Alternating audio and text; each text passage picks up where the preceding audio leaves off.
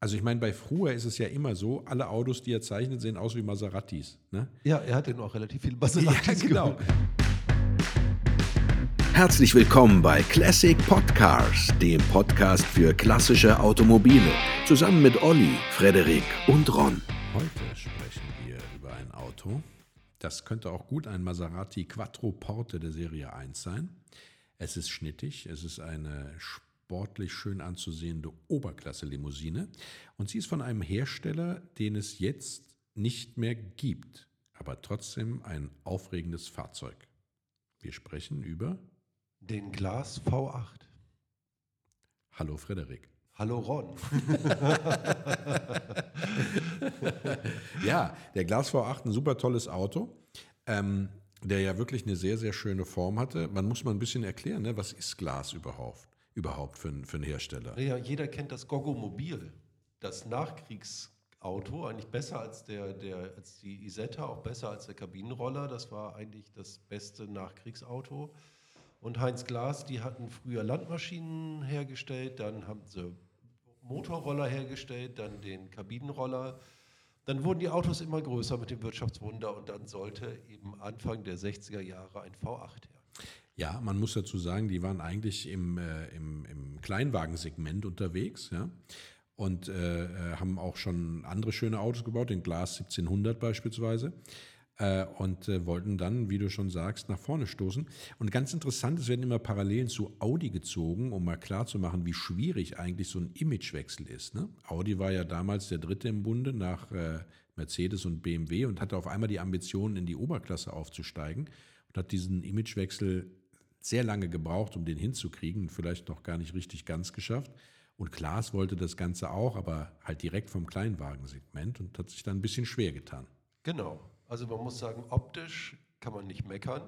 Das Auto von Pietro Fura, Frua ge gezeichnet, also das feinste äh, italienische ähm, Designware und äh, sieht aus wie Maserati, deswegen auch der Spitzname Glaserati.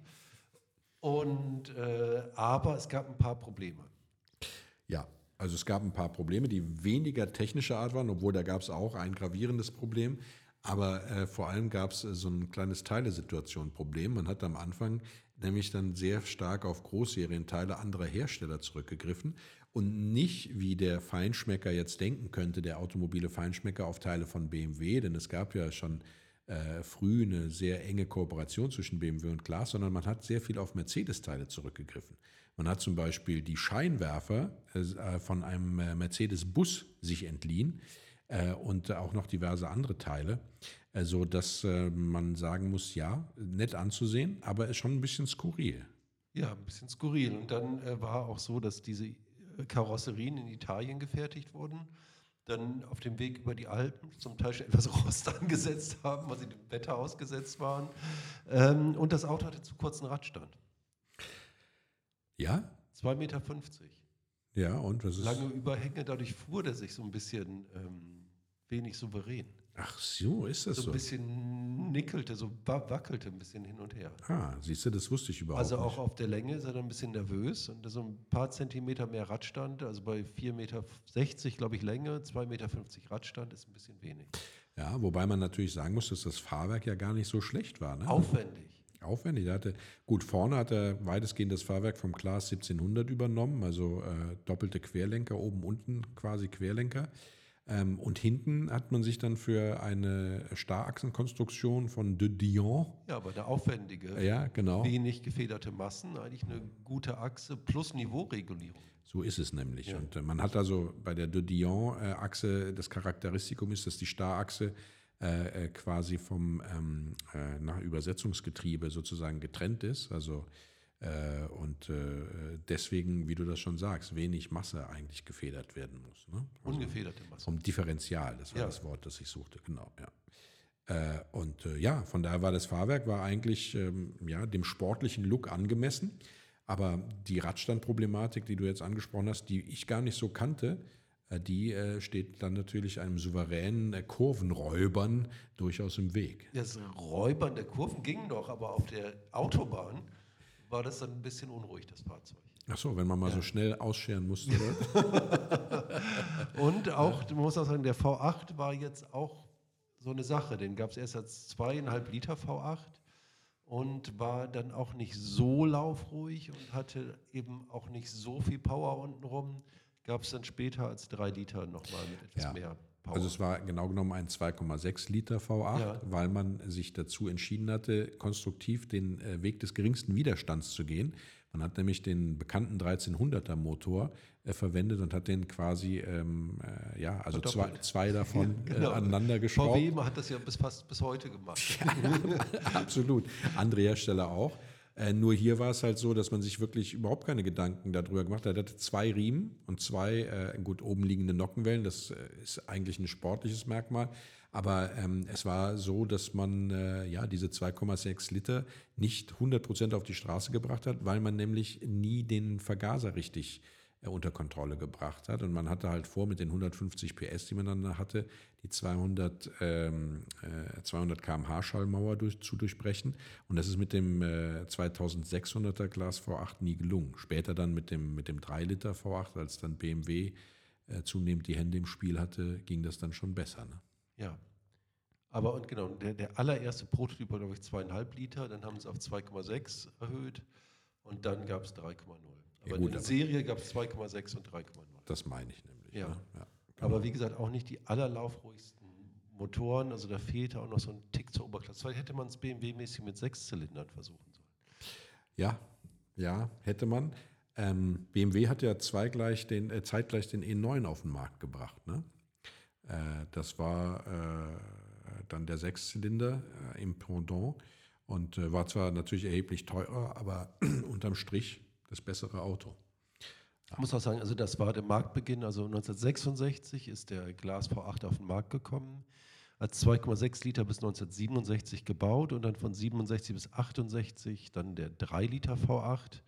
Und da war es eben so, dass BMW dann die Firma gekauft hat, die an dem V8 insolvent gegangen ist. Genau. Und eine Zeit lang, also am 10. November 66, ist dann Glas von BMW übernommen worden. Und die haben den eine Zeit lang noch gebaut als BMW Glas 3000 V8, aber eben nicht so super lange. Ja, genau. Also Glas GT hieß der dann. Ne? Und ähm, was ja, sie haben ja auch den 1700er Glas übrigens weitergebaut. Dem haben sie eine Nee, nee, BMW warte mal, Glas GT war ja ein anderer. Das war die, der 1700er quasi. Äh, Und der so, V8 was? hieß BMW Glas 3000 V8. Ich gebe dir absolut recht. Und hatte nicht den typischen BMW-Kühlergrill und der Darauf kleinere, der Glas GT, hatte nämlich dann einen BMW-Kühlergrill. Darauf wollte ich hinaus, deswegen so äh, kurz diese kleine äh, Verwechslung, die meiner Konzentrationsfähigkeit geschuldet ist. Aber äh, tatsächlich ist es so, er hat dann genau, also die, die Glasschnauze behalten und übrigens auch ähm, im äh, Prospekt wurde er weiterhin als äh, Glas äh, äh, teilweise bezeichnet. Ne? Genau, aber den kleinen runden BMW-Propeller hat er auf die Motorhaube gekriegt und aufs Lenkrad innen. Ja, aber Ja. nicht äh, auf die Schnauze, die Nee. Niere. Ne? Nee. Äh, interessanterweise ist aber trotzdem äh, 4000 Mark teurer geworden. Ja. Ja, klar, stand ja jetzt BMW drauf. Aber es war jetzt auch kein Verkaufserfolg. 418 BMWs und ungefähr 300 richtige Glas sind gebaut worden, kommt man zusammen auf 718 Autos. Also ein sehr seltenes Fahrzeug. Ja. War er denn luxuriös? Ja, das sah innen auch ganz gut aus. Das war schon ganz schick. Also alles äh, äh, sehr italienisch äh, stilvoll eigentlich. Genau, mit einem großen Holzlenkrad, mit, Ja. äh, mit äh, Aluspeichen. Und, ähm, Und so bayerischen Wappen allerdings da drin. Und ja, schöne gut. Uhrensammlung. Also ich sehe hier s- sechs, sieben große Armaturen. Also das ist schon ganz, ähm, da hat er Genau. alles drin. ja. Und er hatte, also es war sehr edel, maßgeblich in Schwarz gehalten, hatte dann, ähm, äh, was die Mittelkonsole anging, auch so eine, so eine neckische kleine silberne Zierleiste. Also es war schon ein schickes Auto insgesamt, äh, wie er daherkam, ähm, äh, sowohl außen wie auch innen.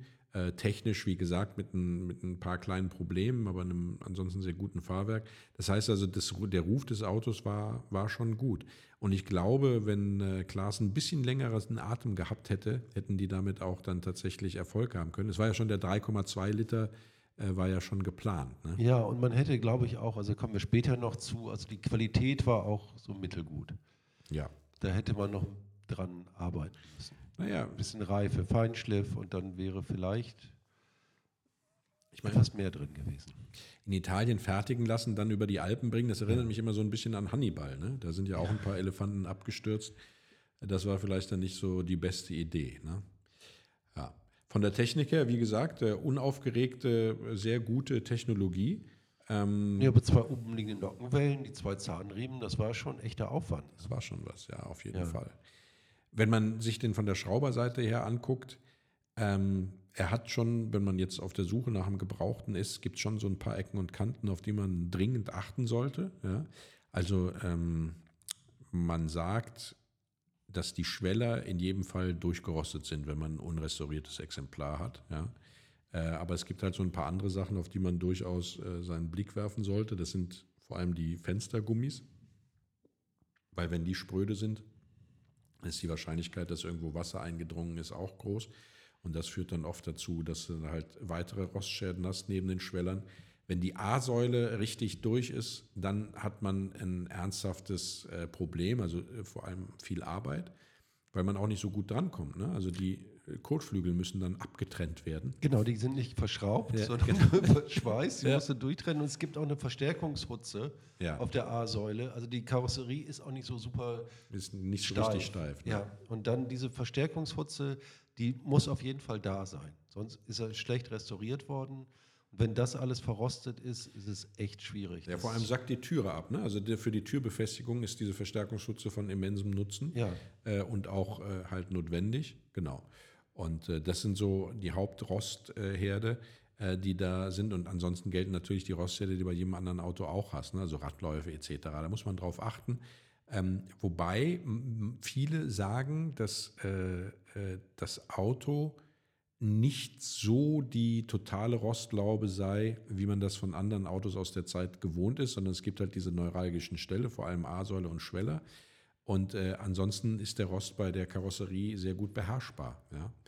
Das heißt, wenn man schweißen kann und äh, die Ausrüstung dafür hat, dann äh, dürfte einen das nicht so sehr schrecken. Was einen schrecken sollte, sind, wenn in irgendeiner Art und Weise Teile fehlen. ja, das ist ein Albtraum bei Glas. Genau, also insbesondere was Karosserieteile angeht, wenn dir zum Beispiel die Scheinwerfer fehlen, äh, dann äh, kannst du da natürlich dich entsprechend bedienen im Mercedes-Regal. Beim Bus O302. auch beim O302. Genauso auch wie ähm, die Fensterkurbeln oder die, äh, die Mechanik der Scheibenwischer und so. Ne? Also das ist Pagode oder 220S. Ja? Äh, diese Teile gibt es natürlich, aber wenn es an Blechteile geht, dann ist es wirklich dünn gesät. Also das galt übrigens auch schon, als du das Auto damals gekauft hattest. Ne? ja, Ja, also das ist kein neues Phänomen, es hat sich nur noch einfach weiter verschlimmert. Und ich habe jetzt auch mal geguckt, also mir sind auch keine Nachfertigungen von Blechteilen und sowas irgendwie bekannt, ja. Da brauchst du dann halt einen guten Spengler. da braucht man einen guten Spengler und es ist so, dass man auch bei den Nebenaggregaten echt aufpassen muss. Also der Motor muss wirklich komplett sein, samt Nebenaggregaten, weil es echt Vor allem schwer der ist. Anlasser kriegst Genau, du nicht. Ne? das Hm. kriegt man alles nicht. So ist das, ja. Und äh, dasselbe gilt natürlich dann auch für, für Inneneinrichtungen. Also alles, was jetzt nicht Fensterkurbel ist, äh, ist dann halt, äh, ja, nicht so super zu erhalten. Ne? Genau. Äh, von daher muss man schon, ja, das Auto wollen, richtig. Ne? Das äh, ist tatsächlich so und muss sich auch damit auseinandersetzen wollen, muss auch eine einen Spaß daran haben, äh, eine Spürnase haben, eben Teile und äh, solche Dinge aufzutreiben. Äh, wenn man das nicht hat, dann ist vielleicht der Glas äh, nicht, nicht das Richtige für einen. Nee, es gibt eben auch kaum Autos zum Ausschlachten. Null. Null. es gibt überhaupt wenig, also vielleicht von der, das ist die. Marktlage ist eng, es sind halt wenig produziert worden. Knapp 700 gebaut Ja. worden. Wo sollen sie herkommen? Ne? Ja, Ganz, und äh, deswegen kostet so ein Auto schon ungefähr 100.000 Euro. ja, durchrestauriert. Ja, Und wenn du, eine, wenn du eine Fritte kaufst, bist du bei 40. Irgendwo zwischen 30 und 40.000. Ne? Dafür kriegst du Restaurationsobjekte, die nach wie vor natürlich immer mal wieder auftauchen, in so einer bayerischen Scheune.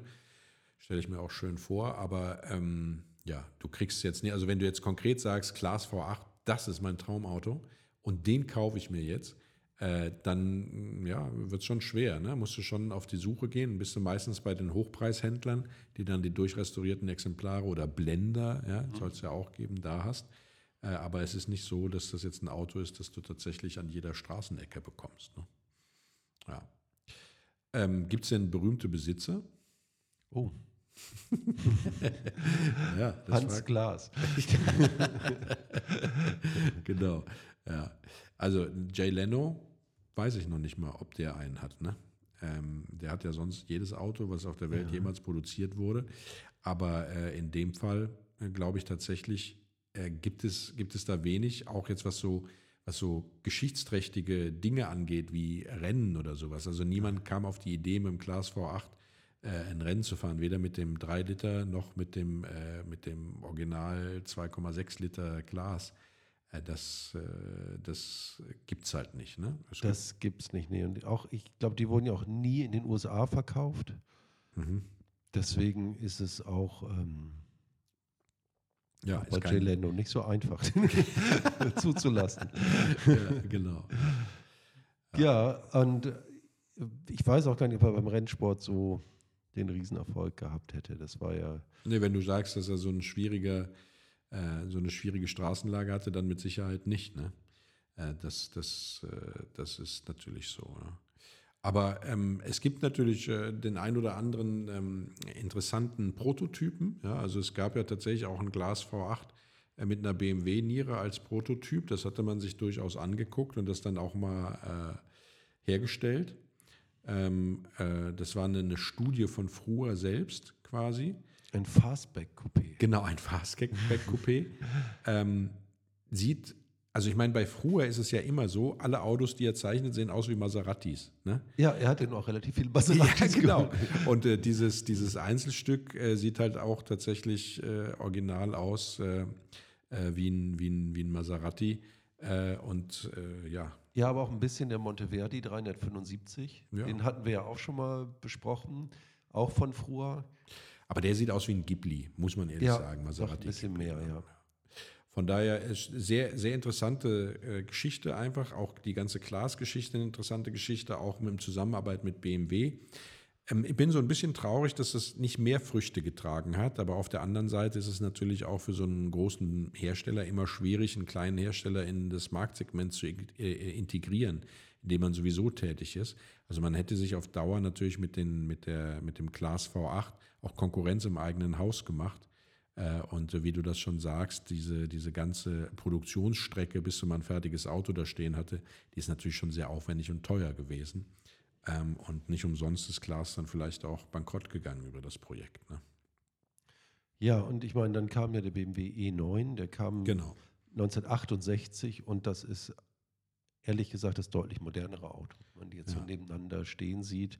Und war ja nur auch kein schlechtes Auto, was BMW da auf die Beine gestellt hat. Auch ungefähr genauso teuer, wenn er gut, gut restauriert hat, kostet auch schon fast äh, 3,0 CSI, auch 100.000 Euro. Ja, klar.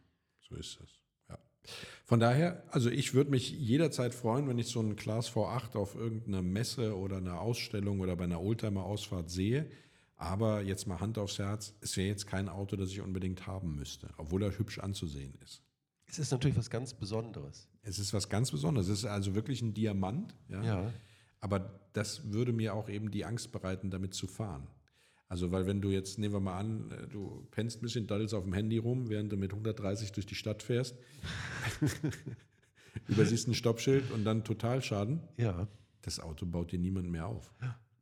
Also wenn der einmal platt ist, ist er, glaube ich, platt. Ne? Also dann ist es der Schlachter, den alle suchen.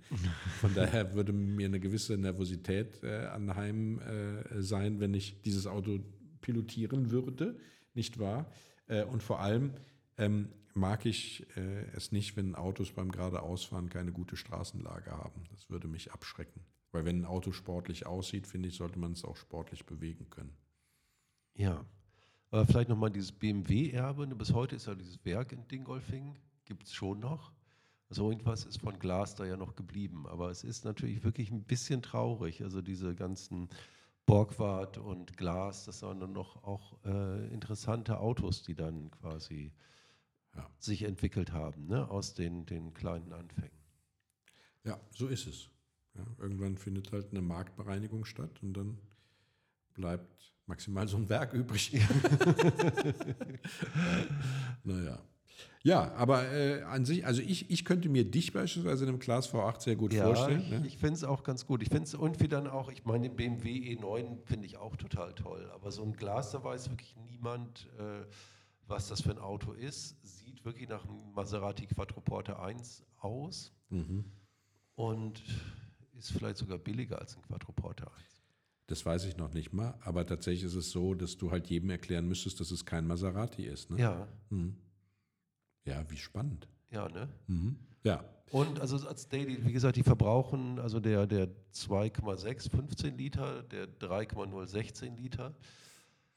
Also ich meine, kommt ja, den wird man ja nicht so viel bewegen, aber es ist natürlich schon keine Kostverächter waren diese Autos. ich meine, da merkt man wieder, dass du Tesla fährst. Ja, für mich spielt Verbrauch wirklich überhaupt keine Rolle in meinen Überlegungen gegenüber klassischen Fahrzeugen. Ganz im Gegenteil, je mehr das Auto verbraucht, desto toller finde ich das. Hubraum ist durch nichts zu ersetzen, außer durch noch mehr Hubraum. Verstehst Ja, du? aber ich meine, beim V8 sieht man, es ist ja echt ein Small Block, Mhm. so ein 2,6 oder 3 Liter, die sind dann untenrum nicht so durchzugsstark. Das ist richtig. Der Sechszylinder von BMW war da durchaus besser. Ja. Ja, aber wir wollen das Auto nicht schlecht reden. Es ist ein tolles Auto. Es ist auch ein schönes, äh, schönes Beispiel äh, für äh, ja, äh, die, die Fusion von deutscher Ingenieurskunst mit äh, italienischem Schick, wenn man das so sagen darf. Von daher tolles Auto in jedem Fall. Ähm, äh, die Teilesituation steht der Beliebtheit ein bisschen im Weg, aber auch die Gesamtsituation, wie viele Autos es gibt. Der Preis spielt mit, mit Sicherheit auch noch eine Rolle dabei. Äh, Von daher, wer ein Glas äh, äh, V8 besitzt und fährt, darf sich sehr glücklich schätzen, dass er so ein tolles Auto hat. Der verkauft ihn auch nicht so leicht. Der verkauft In auch der nicht so Regel. leicht. Genau. ja, so ist das. Wenn ihr da draußen einen Glas V8 besitzt oder mal mit einem mitgefahren seid oder mit dem Gedanken spielt, euch einen zu kaufen äh, oder sonst bunte Geschichten rund um das Auto kennt, dann schreibt uns doch eine Mail an nette Menschen at classicpodcars.de. Ja. Und wenn ihr auf unsere Seite geht, classicpodcasts.de, findet ihr noch viele Podcasts zu mehr als 100 automobilen Klassikern und unseren Shop unter classicpodcasts.de slash shop. Genau, da gibt es tolle Sachen wie Hoodies oder sogar Babystrampler, Tassen, Caps, äh, alle mit dem Classic Podcars Logo. Schaut mal rein, vielleicht ist ja was dabei für euch. Und natürlich gilt, wenn ihr euch ein Auto wünscht, schreibt uns. Wir haben wieder tolle Mails gekriegt. Ich bin ein bisschen im Verzug mit dem Beantworten, aber das werde ich die Tage nachholen. Genau, und wir bedanken uns. Äh, ich habe den Glasclub angeschrieben wegen des Fotos. Ach, komm. BMW war da nicht so viel und ich habe sofort eins gekriegt. Ich bedanke mich sehr herzlich. Ja, siehst Ja. du wohl. Nette Leute, diese Glasfahrer. Ja, da wird die Tradition gepflegt. Gut. In diesem Sinne, ein äh, knackiger Podcast heute. Ich hoffe, ich hoffe, es hat euch trotzdem Spaß gemacht. Bis dann. Tschüss. Bis zum nächsten Mal. Tschüss, gute Fahrt.